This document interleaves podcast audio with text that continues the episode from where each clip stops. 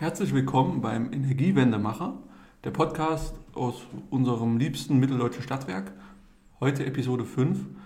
Da haben wir uns ja, äh, also vor ein paar Wochen waren die Kollegen bei der Bidding IoT in Köln und haben da auch einen Podcast aufgenommen und haben da über die Highlights von Tag 1 und 2 gesprochen und hatten dann auch versprochen, über die Highlights von Tag 3 zu reden, was am Flughafen nicht unbedingt zustande kommt und hat nicht so ganz gepasst. Aber heute hat sich Stefan äh, nochmal mit mir, äh, Sebastian, zusammengesetzt.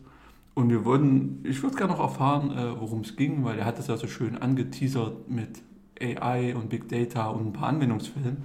Was mich jetzt mehr interessiert als dieses ganze Hardware-Thema, was interessanter für die Jungs ist. Und da sind wir heute nur in einer kleinen Runde und äh, gehen mal ein bisschen durch die Veranstaltung für alle Interessierten. Ja, ähm, wir waren ja am äh, 1. bis 3. April war die Bild IoT in Köln. Wir waren nach äh, Köln geflogen. Ähm, unser Plan war eigentlich, dass wir äh, den, den dritten Tag, also den letzten Tag der, der Konferenz, weil das waren echt interessante Vorträge, nochmal in einem, in einem Podcast festhalten und dass wir das auf dem Flughafen machen. So war unser, unser jugendlich leichtsinniger Plan. Wir waren aber total überrascht, wie viel dort an dem Flughafen los war und wie viele Leute doch äh, von Köln nach Leipzig äh, am Mittwochs fliegen wollten und äh, haben das dann irgendwie gelassen. Wir waren auch ein bisschen müde von den drei Tagen, muss man ganz ehrlich sagen, weil ja, wir haben, glaube ich, ein bisschen in der Nacht halt gearbeitet. Der, der, der erste Teil des Podcasts ist auch irgendwann in der Nacht entstanden. Ich habe den früh um drei noch geschnitten und hochgeladen. Also ähm, deshalb möge man uns verzeihen, dass der zweite Teil erst jetzt kommt und auch nicht mit äh, Christoph und Max, sondern ich sitze hier mit Sebastian. Ähm, und ich fand die Themen aber so spannend, äh, dass ich einfach nochmal darüber reden wollte. Ähm, das ist, das ist, super. Wir haben jetzt zwei Einleitungen gehabt. Cool. Äh, ja, das war nochmal noch, der Opener von, von mir ein bisschen angereichert. Äh, ja, der, der, der, der letzte Tag der Konferenz der Bild IoT äh, ging genau wie, wie am Vortag, ging um, um 9 los ähm, und gleich mit einem richtig lustigen Thema. Äh, Thema war die schlechtesten IoT-Produkte und was Entwickler daraus lernen können. Ähm, wir sind da alle, alle, hin, alle hingegangen, weil wir den Titel extrem spannend finden. Ne? Man, als Entwickler oder, oder als, als Product Owner äh, sieht man ja gerne, dass andere scheitern und leidet ein bisschen mit denen. Äh, in dem Fall war es halt äh, der Mirko Ross von Digital Works. Der hat, der hat äh, uns, uns Hardware gezeigt, äh, wie man es halt nicht macht oder Dinge, die halt für, für Kunden entwickelt werden und, und hat so ein bisschen das Spannungsfeld aufgemacht. Äh, der Kunde will natürlich immer sich nicht festlegen in, die, in der Anzahl der Hardware, die er hat. Also er würde gerne 10.000, 100.000 von irgendeiner Hardware äh, äh, verkaufen.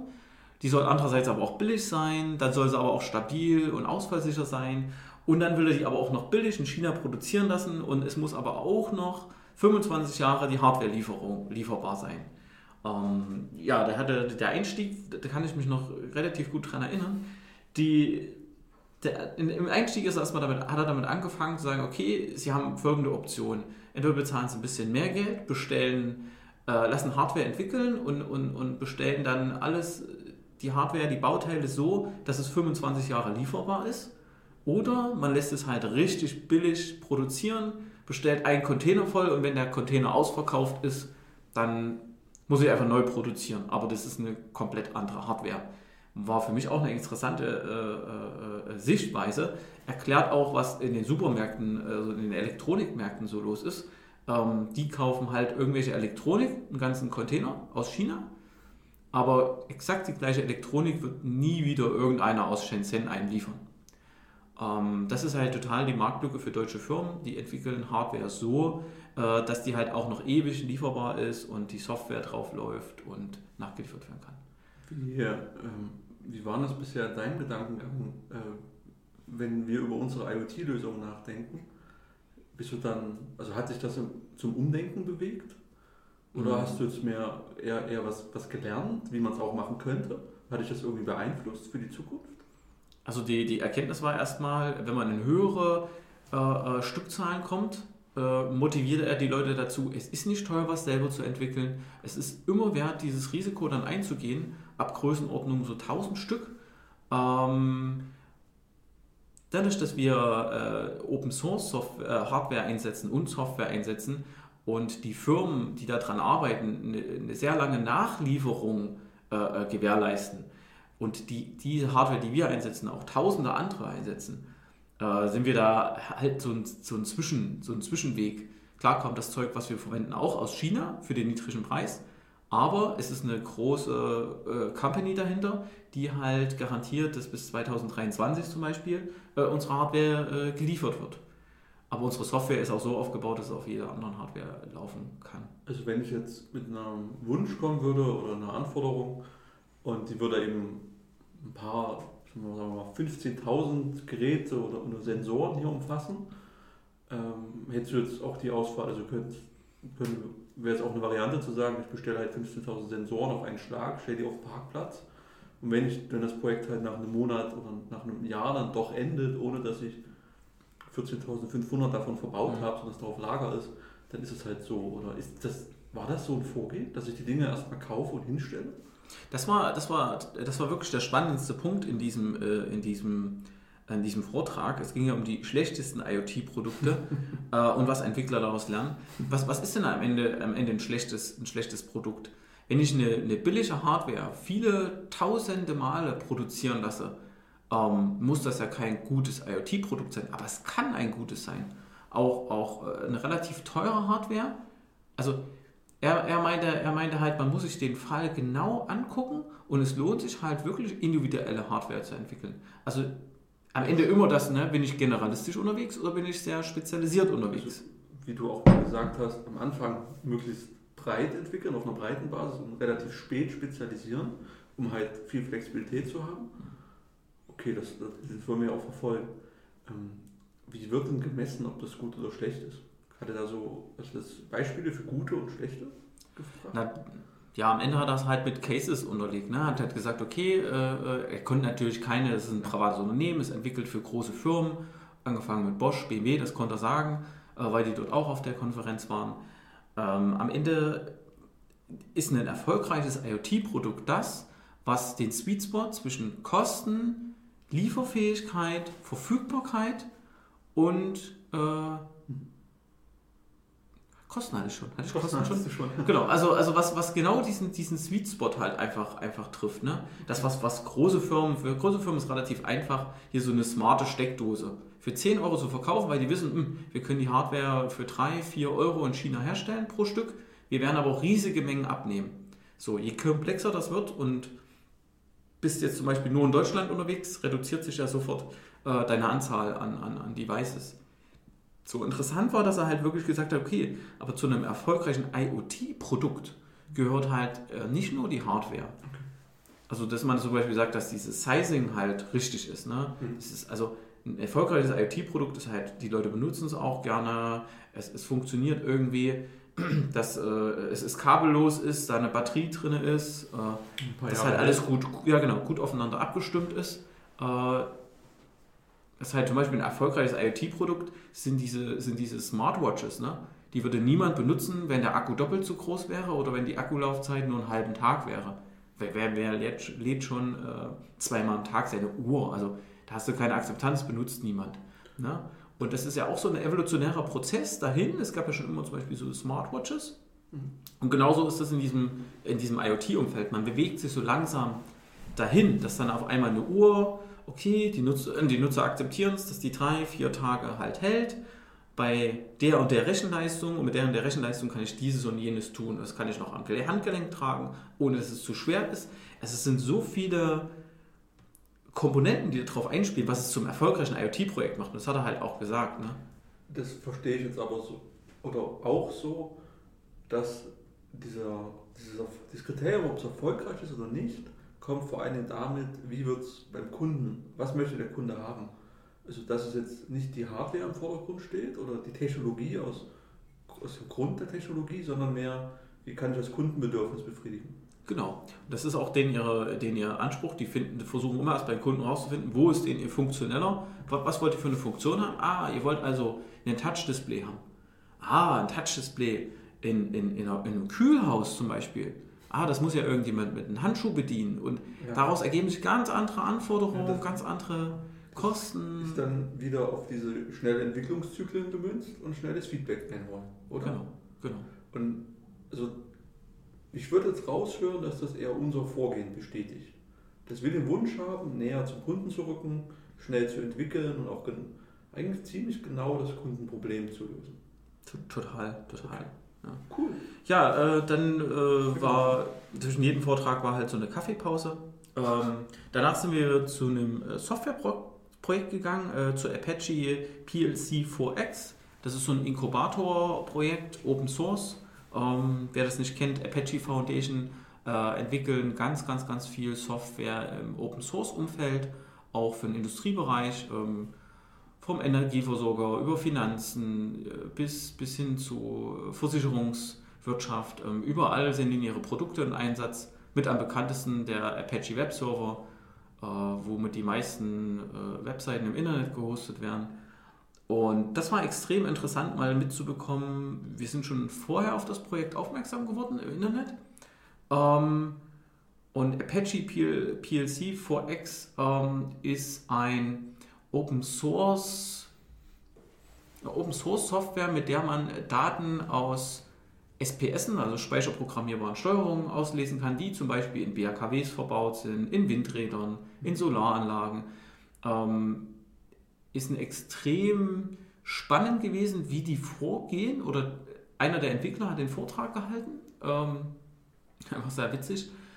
Äh, wie, er, wie er da vorgeht, weil er hat halt berichtet, die normale Software im Industrieumfeld ist immer sehr, sehr geschlossen. Da kommt man nicht wirklich ran.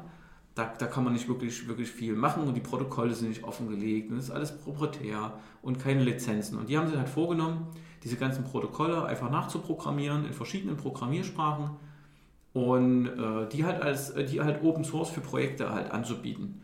Und nicht nur das, da geht es dann halt tiefer in, in, in die IT-Architektur. Nicht nur das, äh, Sie können direkt äh, SPS auslesen und die in Kafka-Server äh, äh, die Daten bringen. Und das ist natürlich extrem spannend, wenn man so eine relativ moderne Architektur fährt, wie wir sie hier äh, fahren. Ähm, mit einem Apache, äh, mit einem Kafka Message Broker.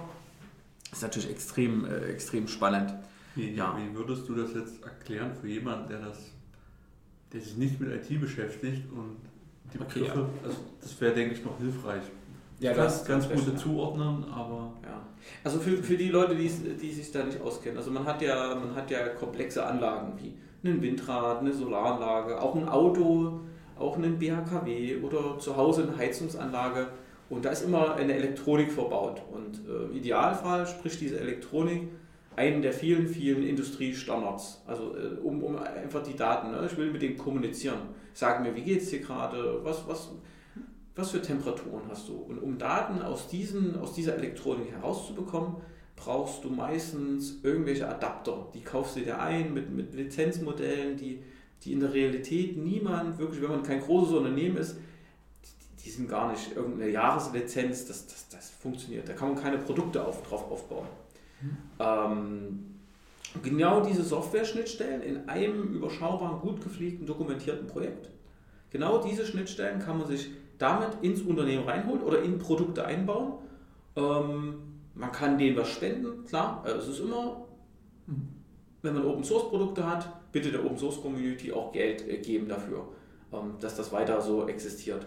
Aber sonst ohne Probleme kann man als Startup, als großes, äh, millionenschweres Unternehmen äh, kann man mit Apache PLC 4X ähm, solche Hardware an IT-Systeme anbinden, ohne ein riesen Leitsystem zu brauchen, ohne riesige Hürden überwinden zu müssen und äh, das so einfach wie möglich. In dem Vortrag ging es aber nicht nur um die technischen Möglichkeiten, die spreche ich jetzt an, weil die mich selber begeistern. Äh, es ging aber darum, äh, die sind, Apache hat äh, mehrere Projekte. Es gibt einen Inkubator. In den Inkubator kommen Projekte rein, wo Apache sagt, hey, das sind coole Projekte, äh, lass die Leute unterstützen mit, mit Organisationen, mit, mit Rechenzentren, mit, mit äh, Wissen ne, oder halt auch mit einem Netzwerk. Und wenn die halt merken, okay, in unseren unsere hunderte von Inkubatorprojekten, da sind coole dabei, wie so eine Art Startup, ähm, dann werden die äh, zu, zu richtigen Projekten. Und genau vor dem Schritt, während der Konferenz standen die genau vor dem Schritt.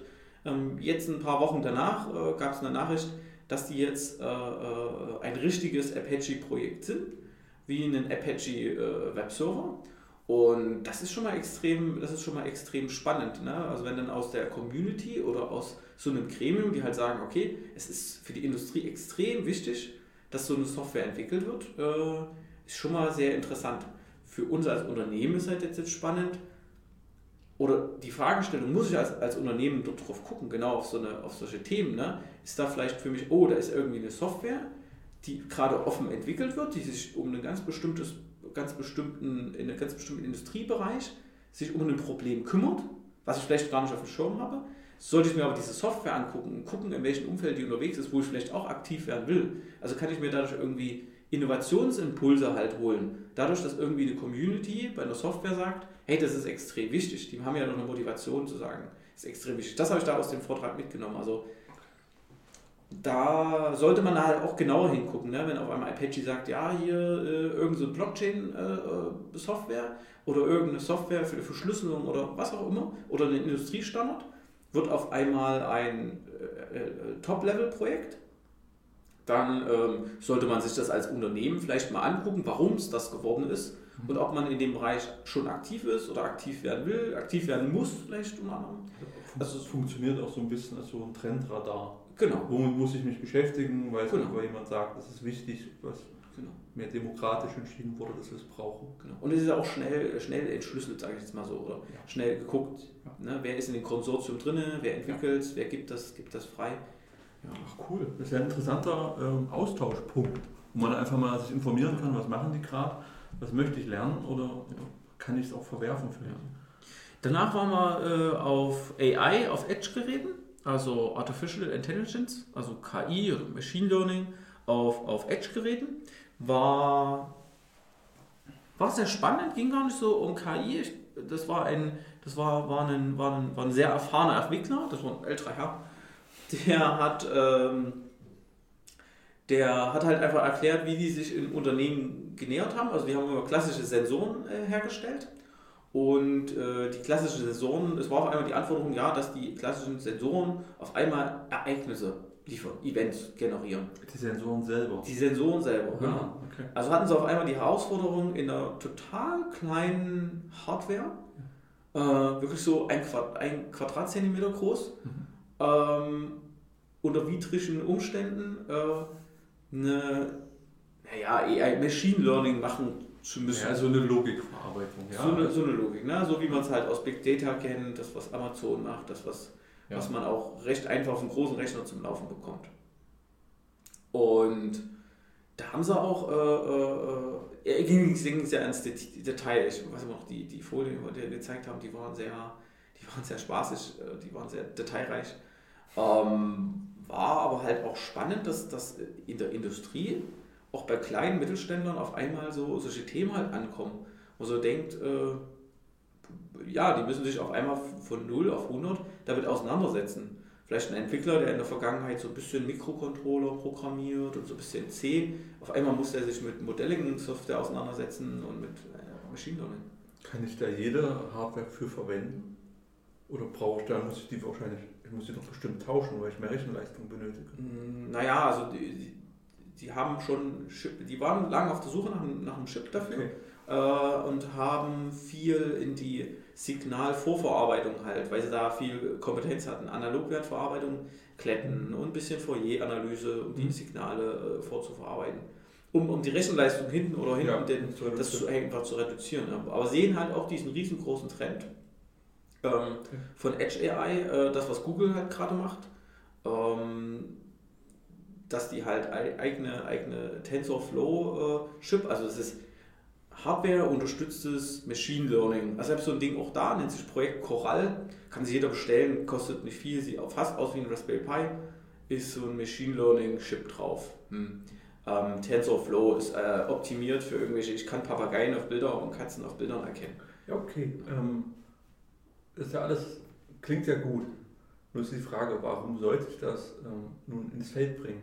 Also bei, bei Edge bedeutet auch, ich bringe das direkt an die Schnittstelle, wo die Hardware ist. Oder wo, wo die Daten entstehen, möchte ich sie vor Ort direkt analysieren.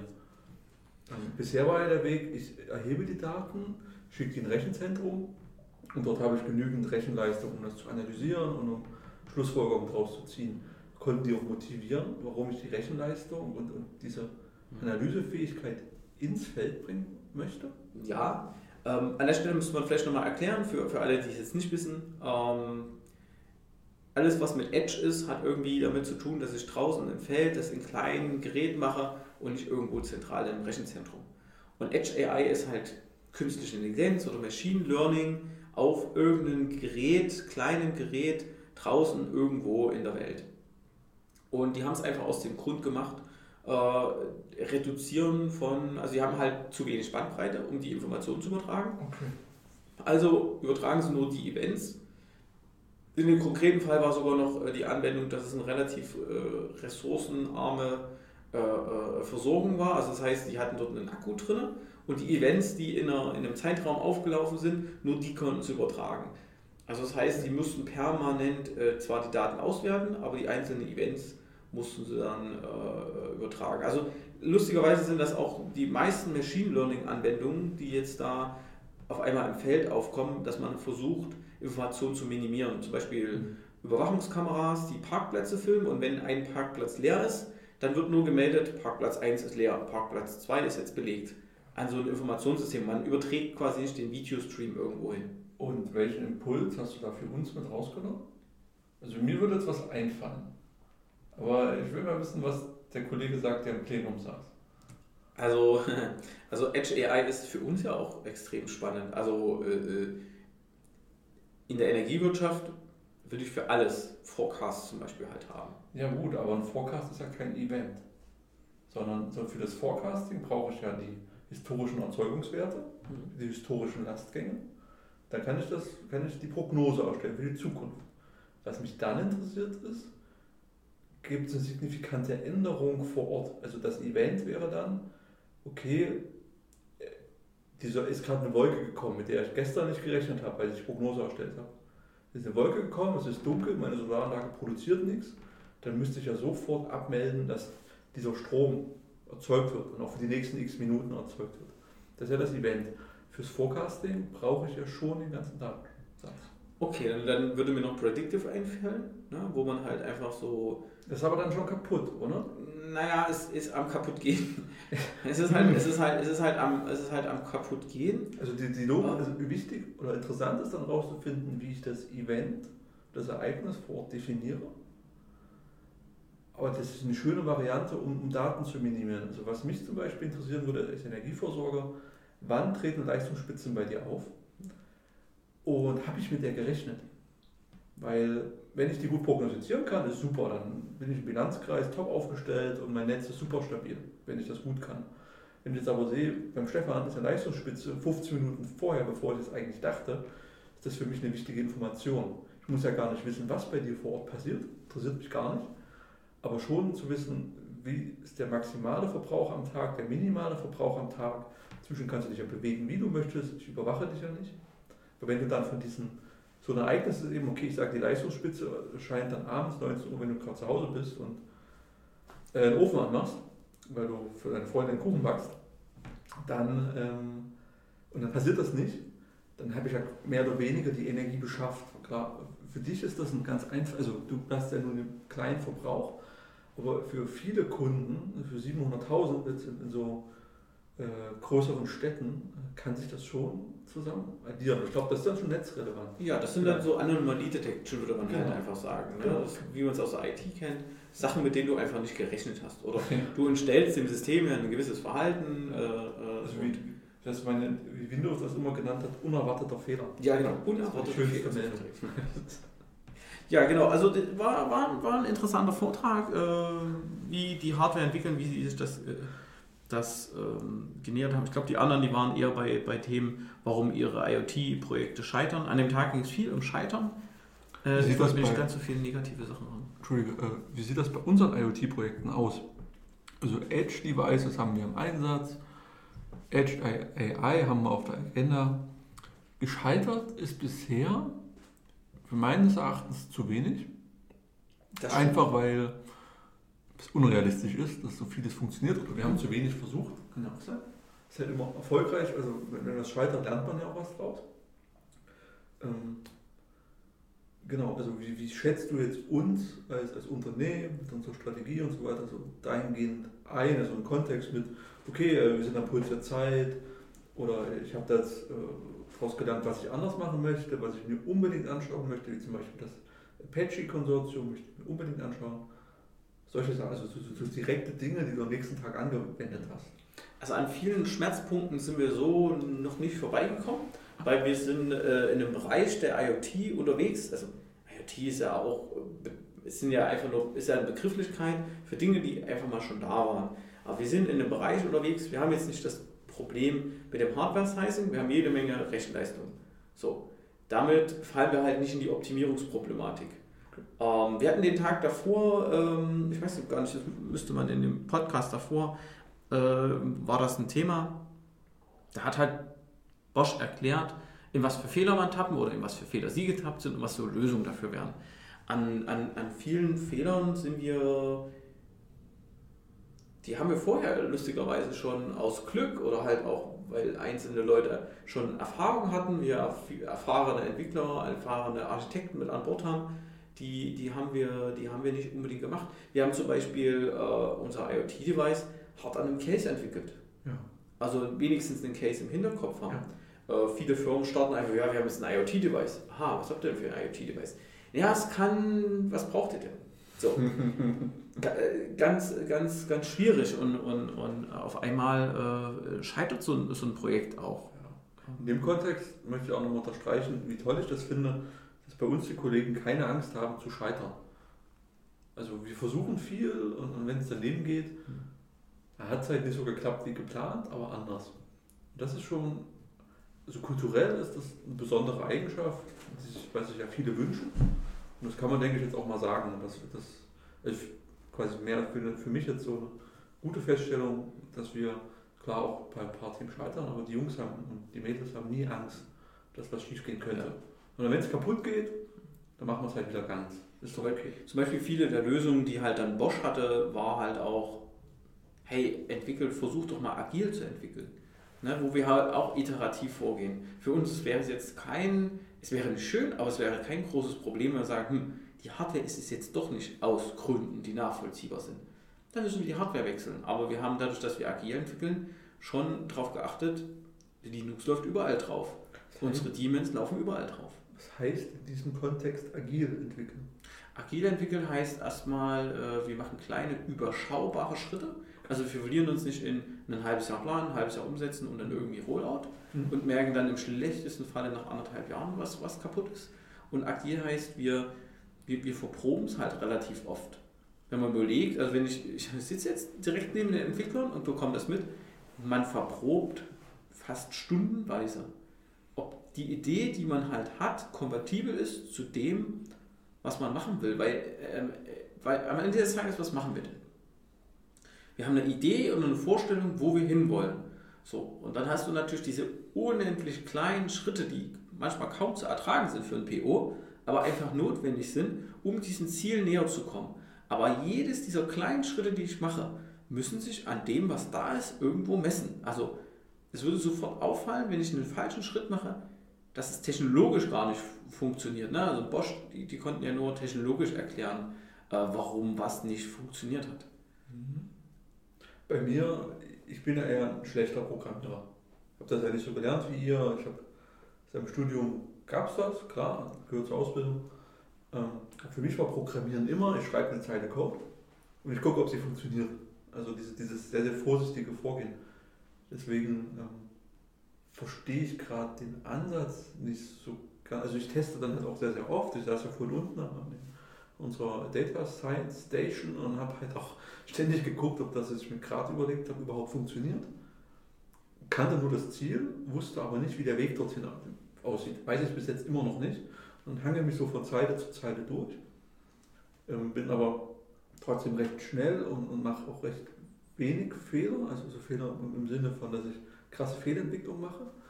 Deswegen ist das sonst bei Entwicklern, also du könntest ja eher in der Entwicklungsumgebung zu Hause, dass man viel, viel Code schreibt und dann am Ende einmal alles testet und man merkt, okay, Zeile 2 ist kaputt und dann alles andere auch.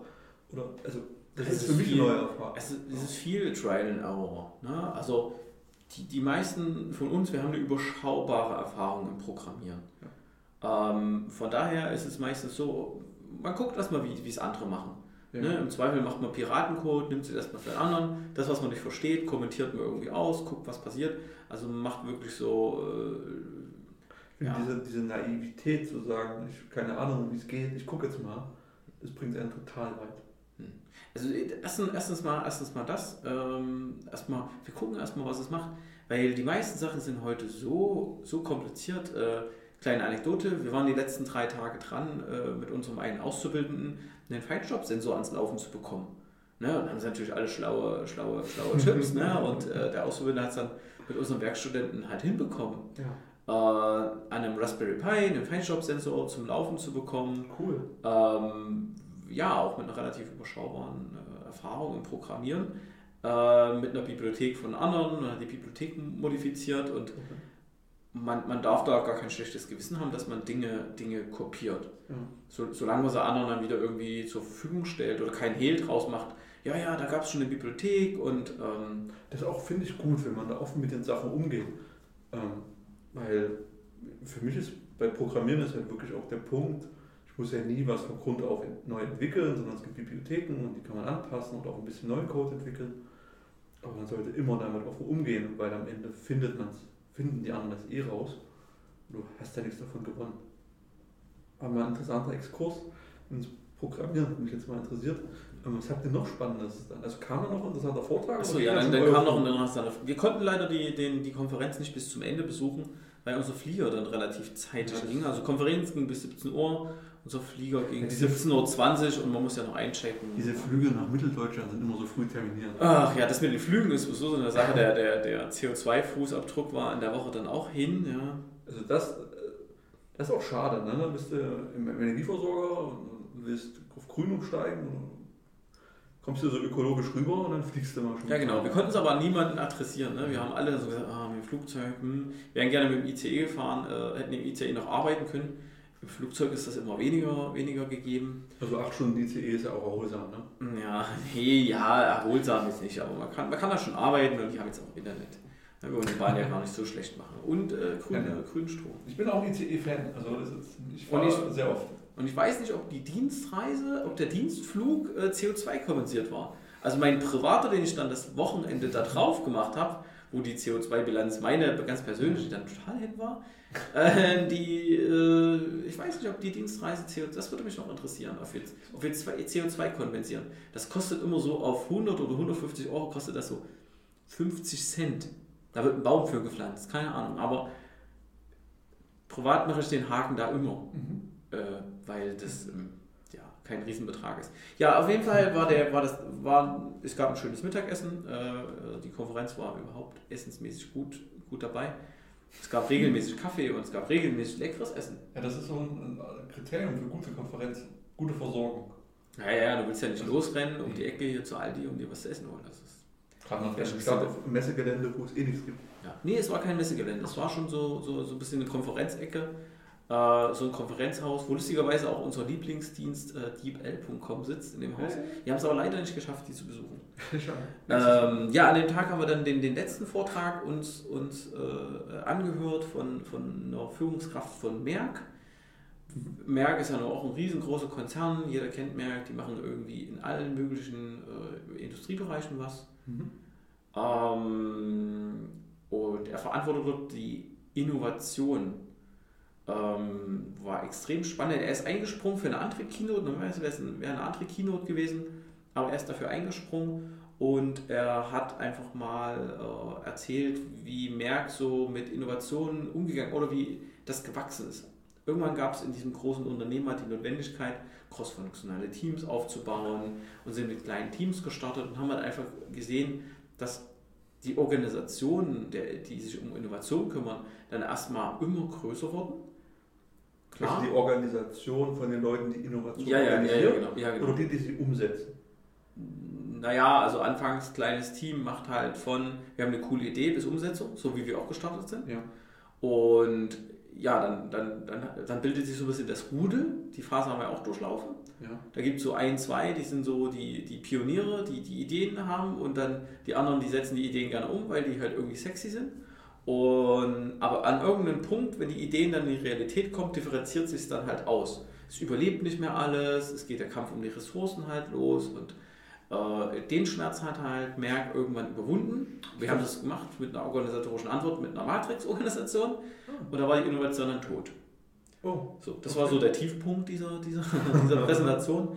Ähm, ja, das haben sie aber geheilt durch viele, viele, viele Maßnahmen und konnten so Innovationen kontinuierlich äh, ähm, auf, auf einem gewissen Level halten. Was dann wirklich spannend war, ist, äh, dass so ein großes Unternehmen auf der einen Seite extrem angewiesen ist auf Innovation, auf der anderen Seite auch dann extrem dafür tun muss, dass das auf einem Level halt bleibt. Okay, ähm, warum muss Innovation mit crossfunktionalen Teams stattfinden? Kann ich nicht einfach drei Leute einstellen und sagen, ja, seid innovativ hm. Und macht, was ihr wollt, hier hast du Geld und macht? Also jetzt nicht konkret aus dem, aus dem Vortrag, aber meine, mein erster Ansatz oder Gedanke wäre da zu sagen, okay, die Organisationen, die wir heute so in Deutschland vorfinden, die sind hocheffizient, auf, voll auf Effizienz getrimmt, haben ihre einzelnen ganz spezifischen Aufgaben und diese Kette an Aufgaben oder diese Kette an Bereichen und Abteilungen, die äh, führt dann dazu, dass ein Produkt realisiert werden kann, überhaupt irgendein Mehrwert, dass das Unternehmen einen Mehrwert liefert. Und crossfunktional kommt einfach zustande, wenn du sagst, okay, du willst relativ schnell was an den Markt, was Neues, was Schnelles an den Markt bringen, dann brauchst du aus jeder Abteilung äh, jemanden. Da bist du ganz schnell bei crossfunktional. Also du brauchst Leute mit verschiedenen Fähigkeiten, die zusammen an einem Ziel arbeiten. Ja, mit verschiedenen Fähigkeiten, mit verschiedenen Mindsets, mit Perspektiven. Ja. Und das ist ja halt auch, es ist hart. Ja, also ständig die, die Probleme. Also klar, wenn ich crossfunktional arbeite, habe ich halt viele, viele, viele Vorteile. Das nimmt ein Unternehmen immer gerne mit. Aber du hast halt auch viele, die Leute arbeiten auf einmal zusammen, haben verschiedene Mindsets, du musst die, musst die ganz anders führen, also musst die ganz anders. Ja, auch eine andere Art von Konflikte. Ja, also, total. Sehr, also bei uns ist das so sehr, sehr stark fachlich getrieben, aber eben, ja, weil alle wollen ja das Beste und sind auch von den Zielen überzeugt. Aber man muss das dann auch aushalten können. Das ist bei uns ja auch ganz, ganz gut. Okay, das ist interessant. Hm. Ähm, wo du sagst, man hat es dann organisiert in einer Matrix-Organisation und dann war die Innovation tot. Äh, ist das eine Gefahr, die du für uns als Unternehmen sehen könntest? Weil ich habe mich jetzt so ein bisschen wiedererkannt mit crossfunktional, also übergreifend, fachübergreifend gestartet, haben viel, viel gemacht und, und dann kommt dann irgendwas, wo man es mal organisieren muss, um es zum Ende zu bringen, zum Ziel zu bringen. Ähm, wir haben jetzt auch eine gewisse Antwort, aber ist das dann auch so ein bisschen Warnung gewesen, dass man eben auch aufpassen muss, ähm, wie der Trend an, aussieht, wie fühlt es sich für mich gerade an, in der Organisation zu arbeiten? Also das kann ich dir jetzt schlecht äh, transportieren, aber in dem Vortrag kam es halt wirklich so rüber, dass das so eine natürliche Kausalität ist. Und ich sehe uns gerade entweder mittendrin oder kurz davor, äh, weil klar, wenn man halt irgendwie äh, vier, fünf, sechs Prototypen ausgeprägt hat, die Stück für Stück langsam Rollout gehen, die langsam ernst werden, die Geld verdienen wollen, wo die Leute motiviert sind. Und auf einmal wollen die ganzen Führungskräfte ja natürlich mitreden und ihre, ihre, ihre Demands, ihre Ideen mit einbringen. Habe ich, auf einmal, habe ich auf einmal irgendwelche Projekte, die Ende zu Ende gehen, von, von äh, der Kunde kann sie bestellen bis hier hinten Betrieb und Abrechnung, einmal komplett durchs Unternehmen. Aber dann habe ich jede, habe ich noch die klassische Organisation, die mir dann wieder diese ganzen äh, auf meine ganz, auf meine ganzen Prozesskette oder in meinem Prozess überall kommt. Ne? Also ich kann es gerade schlecht erklären. Also äh, die Matrix bildet sich dadurch, dass auf einmal ist ein klassisches Problem, wenn ich Projekte in, in Linienorganisationen bringen will. Ja. Ne? Ähm, das haben aber Projekte meistens gut geklärt, weil die Mitarbeiter da anders ja. unterwegs sind. Das Thema hatten wir auch beim ersten Podcast ja, ja auch schon. Wie bringe ich das erfolgreich zurück? Haben wir ja, die Frage stellt sich für mich immer noch. Ähm, wie war denn die Antwort dann von Merck darauf? Das, die haben, okay, wir haben jetzt eine Matrix-Organisation gehabt, Prozesse und Unternehmensteile organisiert und sollen übergreifend arbeiten. Und dazwischen sind uns diese harten Kanten gesetzt durch Organisationsformen und Abteilungen und, und Teams. Und ähm, hast du Kannst du noch kurz sagen, was so Antworten von denen waren? Ich glaube, ich glaube der, der, der Endpunkt war so, dass sie, dass sie halt gesagt haben, okay, äh, wir haben jetzt diese, diese zehn Ende-zu-Ende Prototypen, Piloten, Produkte. Also wir könnten diese Produkte anbieten, ähm, müssen halt professionell Roll, ein Rollout halt machen und haben da tatsächlich, also wenn es groß genug war, eine eigene kleine Company draus gemacht. Ist natürlich bei Merkur viel einfacher, die, die ja. machen die Schublade auf, holen eine Company raus und ein Produkt wird auf einmal so groß. Ähm, aber die haben, die sind tatsächlich diesen agilen Ansatz rigoros weitergegangen und haben das wirklich so in, in, in, in wirklich die, diese Teams, die haben sich crossfunktional professionalisiert. Ne? Aber äh, er hat schon darauf hingewiesen, dass es bei dem jetzt am Horizont, dass die Gefahr ist, dass halt diese crossfunktionalen Teams die, die Linienorganisation halt stören. Ja. Wie lange machen die das ungefähr? Weißt du das noch? Also mehrere Jahre machen die es Mehrere Jahre. Ja. Müsste ich in die Präsentation noch reingucken, aber. Ich, ich brauche jetzt nicht machen. Ähm, noch eine Frage. Äh, wenn ich was Neues entwickeln will, brauche ich ja Pioniere. Leute, die schnell Probleme lösen und, und das umsetzen können und das in ein ruhiges Fahrwasser bringen. Um das dann wirklich zu einem Produkt zu machen, brauche ich auch im gewissen Sinne Perfektionisten, die das stabil machen, das abrechenbar machen, die jeden Monat eine Rechnung schreiben. Total wichtig. Sonst kriegst du kein Geld. Und, und diese ganzen Sachen, das heißt, die Perfektionisten brauche ich am Anfang eher weniger die stören ja eher meine Innovation. Müssen, haben die die Teams erweitert, ausgetauscht? Weil ich glaube, nicht jeder Pionier kann sich zum Perfektionisten entwickeln und umgedreht. Das ist ja so eine, so eine menschlich-charakterliche, hat ja jeder so seine Grundzüge und aus denen du halt nicht wirklich rauskommst. Wenn du sagst, die Teams sind dann gereift und sind gewachsen, die müssen ja auch in der Fluktuation klarkommen. Weil einige sagen, hey, ich will wieder was Neues machen. Es war geil, das zu entwickeln, aber ich habe jetzt Lust auf was Neues nach zwei Jahren. Eine konkrete Antwort gab es da nicht. Ähm, er hat aber eine relativ amüsante Einteilung von Menschentypen halt gemacht. Das ist halt genau die Pioniere, die Pioniere wo du sagst, die äh, hat er, sind halt die Terrorzellen. Okay, die waren das. Okay. Und er hat halt gesagt, ja, mit den Terrorzellen arbeitet er halt gerne zusammen weil die, da hat man das Motivationsproblem nicht. Ne? Die arbeiten halt auch mal ohne eine Riesenstrategie und schwammigen Anforderungen und gucken einfach, ja, was machen denn andere? Hm, ruf einfach mal bei IBM an, die dies machen, oder ruf einfach mal bei Vattenfall an oder so. Ne? Die sind einfach. Die haben eine relativ geringe Hemmschwelle genau. und gucken, was geht. So, und dann gibt es andererseits halt so Verwalter und halt wirklich ja. so den Projektmanager und nur diese. Also es gibt so mehrere Typen von Manager, mehrere Typen von, von wirklich fleißigen Arbeitern, die halt so die einfach wirklich feste Strukturen brauchen, die man halt, wo man eine gewisse Stabilität äh, denen geben muss. Ähm, ich, ich denke, die sind kurz davor, sich intensiver damit auseinandersetzen zu müssen, weil ich sage mal, so ein großes Unternehmen hat natürlich auch eh aus Innovationen ein wirkliches Produkt rausplupst. Bei uns zum Beispiel ist es Glück, dass man hier nach anderthalb, anderthalb Jahren schon äh, äh Innovationen äh, abschöpfen kann wir mit Themen in Produktion gehen. Ne? Das, das ist dort halt nicht so. Dort wird äh, vier, fünf Jahre, ach, wir probieren mal, wir probieren mal aus und hier und das Produkt und an Markt verprobt. Halte ich auch nicht so ganz für agil. Ne? Also da muss was schon gestorben sein. Aber gut, es ist ein ganz anderes Unternehmen, viel, viel mehr global aufgestellt. Äh, Im schlechtesten Falle wirklich über, über den ganzen Planeten äh, die Teammitglieder verteilt. Andererseits, wir sind auch verteilt in, in Mitteleuropa, also Mitteleuropa. Mm, Mitteleuropa, genau. Mitteldeutschland und Mitteleuropa. Ja, aber äh, ich würde zum Abschluss kommen wollen mit der, mit der Konferenz. Ähm, das war so der letzte Vortrag, den wir uns äh, da angehört haben. Der, der war sehr schön, der war extrem gut besucht, war auch Key, Keynote-Speaker. Da war kein andere, andere, anderes Thema parallel. Ähm, da war die da war der Vortragssaal, wo, wo, wo Manu und äh, Christoph einen Tag vorher waren und was über Blockchain erzählt haben, der war da auch nochmal richtig voll.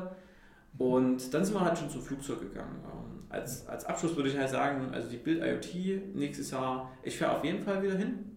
Als IoT-Architekt und äh, mit dem Architekt-Developer, äh, IoT-Developer äh, fahre ich, fahr ich hin. Und dann mit der Bahn. Mit der Bahn aber, ja. Okay. Und äh, klimakompensiert, ne? Mit das, grün, Grünstrom. Ja, das ist ja bei der Bahn im Fernverkehrssystem. Ja, ähm, ja äh, extrem gute Konferenz. Ähm, also können wir jetzt also kurz gesagt, können wir allen empfehlen, gibt super Essen und äh, super interessante Vorträge. Also auf jeden Fall, geht zu, geht zu Konferenzen. Ne? Also das, was, wo ihr euch beruflich austobt, geht zu einer Konferenz. Ist besser als irgendein Seminar. Ähm, wir sollten, glaube ich, in Zukunft auch, auch mehr über so, so äh, Konferenzen oder sowas äh, berichten. Also wo ich bei den Energieforen war oder wo du halt warst im, im letzten Jahr. Ja. also alles, was so letztes Jahr war, das, ist, das steht ja bestimmt auch dieses Jahr wieder an. Oder vielleicht auch nicht, wenn es jetzt nicht überzeugt hat. Ja, würde ich jetzt nicht unterschreiben. Also was mich letztes Jahr begeistert hat, ähm, ich würde es Showstopper spielen und auf die Uhr gucken und sagen, ähm, wir haben jetzt so eine dicke Agenda gehabt, wir wollten eigentlich noch über die letzten zwölf Monate Veranstaltungen reden.